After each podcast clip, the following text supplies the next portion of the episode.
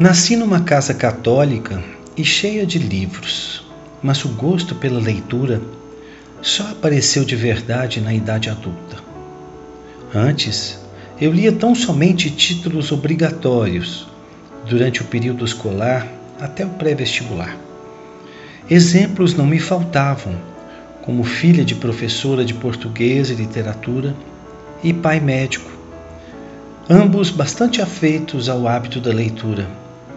Quanto à religião, me mantive católico, mas me permiti receber ensinamentos de outras religiões, o que me fez um bem enorme. Eu sou Antônio Peçanha e falo a vocês da cidade de Cajuru, interior de São Paulo, minha cidade natal. Moro com minha companheira de vida, Gilena Luz, mineira de Montes Claros, com quem sou casado há mais de 35 anos. Atuo como médico num único e centenário hospital local, uma Santa Casa, que acesso diariamente a pé. Sou pai de Luísa, mineira, residente em BH, e Laura, paulista, residente em São Paulo, que carregam com orgulho o sobrenome materno Luz.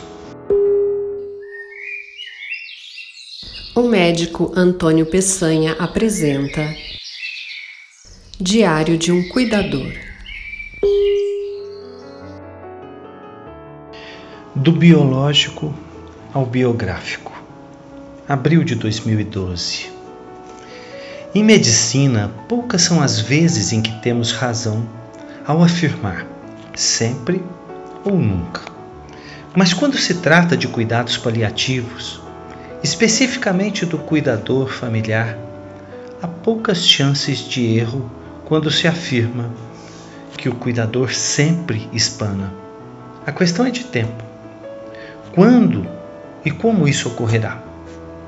Muitos são os antídotos a serem utilizados e feliz da família que tem uma GI, que atuando na maior parte preventivamente, consegue também ter ações proativas, chegando antes da explosão. Que bênção essa mulher! Busca na antropologia a posição e condição de observador não participativo, conseguindo certo distanciamento e imparcialidade a impressão que se tem é que a falta do DNA local nela traz alguma imunidade. Que bom! Onde arruma tanta gentileza? O vivenciar o biológico com pausas longas para reflexões no biográfico traz muitos ganhos e valoriza o ente cuidado. Cuidando de meu pai, com 87 anos, bastante fragilizado e limitado no quesito motor, mas com lucidez satisfatória, embora dando mostras de senescência. Me vejo às vezes a contemplar um homem indeciso, até mesmo na rotina básica, como ao chegar ao banheiro, mirar-se ao espelho e perguntar: o que mesmo tenho que fazer agora?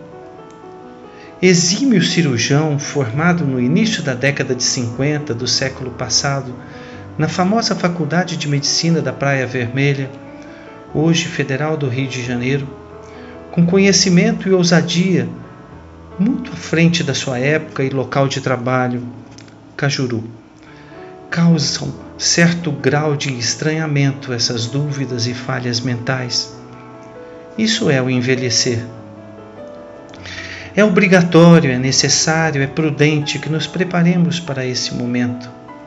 Ele pode ser vivido e vivenciado de forma intensa ou não, de acordo com o conhecimento prévio adquirido e a permissividade de atualização constante deste.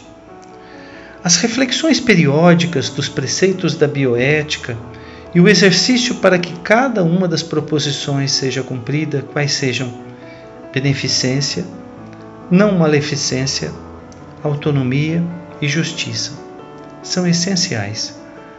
Associados a essas, a reflexão sobre a conceituação de saúde, buscando harmonia no bio, psico, social e espiritual, sem privilégios para qualquer um deles. Recentemente descobri que meu maior aliado e verdadeiramente ansiolítico tarja preta é o equilíbrio financeiro. A clareza e exposição de quanto se tem disponível e onde se encontram os recursos é fundamental para uma boa noite de sono. Isso é tudo de bom. O conselho é ser transparente e verdadeiro e se esforçar ao máximo para se mostrar confiável. Enquanto isso, não há prazo para terminar. Tem que durar para aprender, tem que aprender para cuidar.